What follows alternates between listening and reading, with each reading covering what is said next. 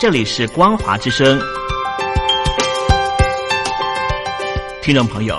从现在开始，请您一起来关心最近发生的新闻事件。欢迎收听光华随身听。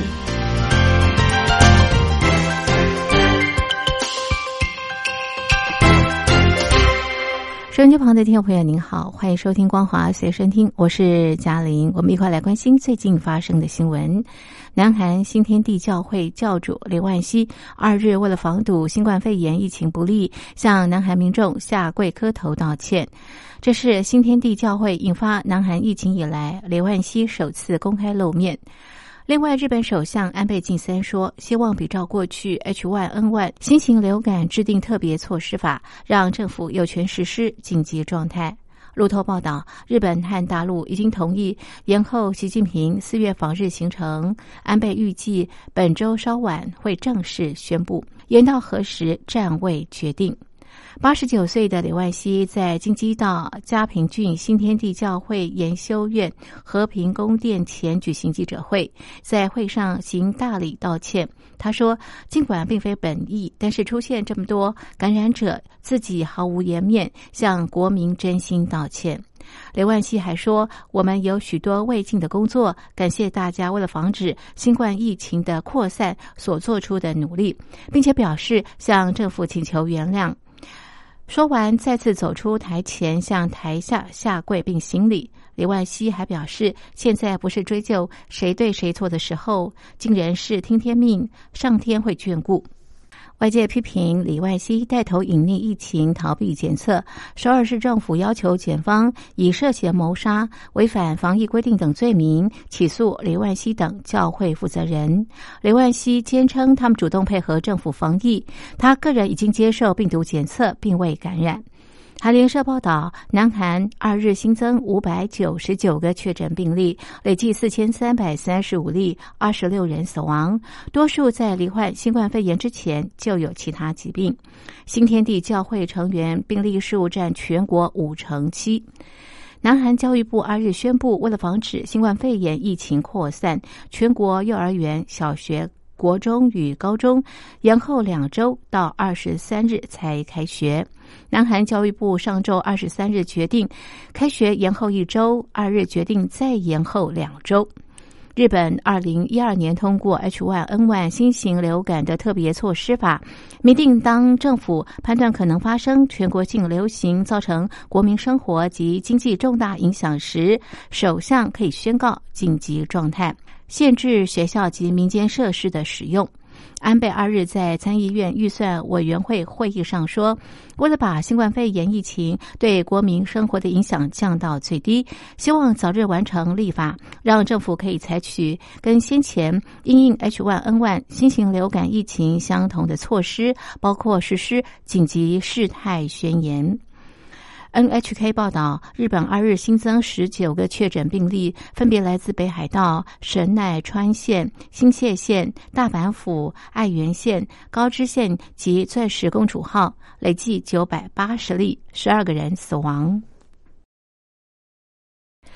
美国新冠肺炎疫情持续扩大，已经有十二州沦陷。罗德岛州、纽约州、佛州一日都出现第一起确诊病例，全美累计八十九例，死亡病例也增加到两例，都是华盛顿州一间长照中心的著名。两人罹患新冠肺炎前都有其他疾病。被美国总统川普指派负责新冠肺炎防疫工作的副总统潘斯一日说：“美国感染人数一定会增加，但是目前一般人感染风险仍低，而且政府正在竭尽全力防堵病毒传播。”潘斯在国家广播公司新闻网会见媒体节目上说：“病例一定会增加，毫无疑问。但是他也说，绝大多数人就算感染，也将接受妥善治疗，并且将康复。”《纽约时报》报道，令人不安的新迹象显示，新冠病毒恐怕已经在华盛顿州传播将近六周。截至周日晚间，该州总确诊人数超过十例，死亡两例。疫情造成上周美国股市大跌，企业营运受到影响，对经济可能受到冲击。潘斯说：“美国经济基础坚强。”川普总统担心的是国人健康与安全。欧洲一日首度传出政府官员确诊，法国上萨瓦省和瓦兹省两名市长确诊。法国一日新增三十例确诊，累计一百三十例，成为意大利之外疫情最严重的国家。欧盟执委会主席范德莱恩宣布，将新冠肺炎在欧盟风险级别自中等提升到高，并且宣布任命欧盟五名高阶主管，成立应应团队，负责提出应应措施，并且减轻疫情对欧元区的财务影响。路透报道，德国疾病管制和预防机构罗伯特科赫研究所二日证实，德国新增二十一例确诊，累计一百五十例，其中八十六例来自人口最多的北莱茵西法利亚邦。这个邦二日关闭数间学校和日间托育中心，遏制疫情传播。俄国新增一例确诊，是一名从意大利返国的俄国公民。冰岛已经有三例确诊，三个人都去过意大利北部度假。葡萄牙首度出现两例确诊，其中一例是最近到意大利旅游的男子，另外一例则是一名从西班牙返国的男子。印尼总统佐科威二日宣布，两名印尼人确诊感染新冠肺炎，是印尼首件确诊病例。佐科威在卫生部长普兰多陪同下，在总统府表示，这两个印尼首件确诊病例是一对母女，女儿曾经与到过印尼的日本籍新冠肺炎患者接触，再传染给母亲。马来西亚在二月二十八日表示，马来西亚的第二十四例新冠肺炎患者是在马来西亚工作的四十一岁日本女性。她一月曾经回到日本，二月到过印尼，二月二十七日确诊。伊朗卫生部二日表示，全国新增五百二十三个确诊病例，累计一千五百零一个，其中十二人死亡，累计六十六人死亡。路透报道，南韩联合参谋本部表示，北韩二日在东部元山附近朝日本海发射两枚短程弹道飞弹，这是北韩三个月来第一次试射飞弹，也是今年首见。南韩官员表示，飞弹从东部元山附近飞行了两百四十公里，高度达三十五公里。北韩过去曾经多次从这个地方试射飞弹。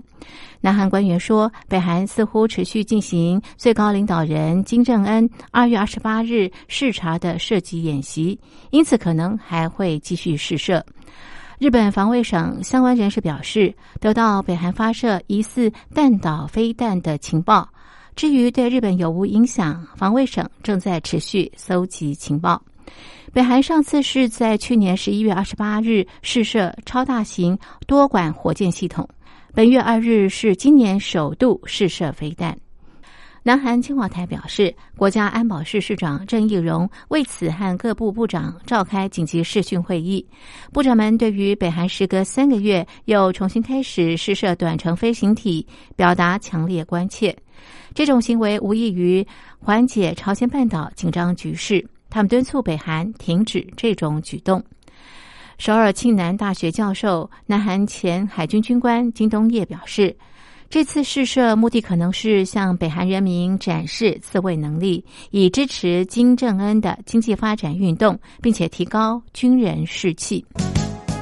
以上是本节的光华随身听，谢谢您的收听，我是嘉玲，我们下次同一时间继续在空中相会。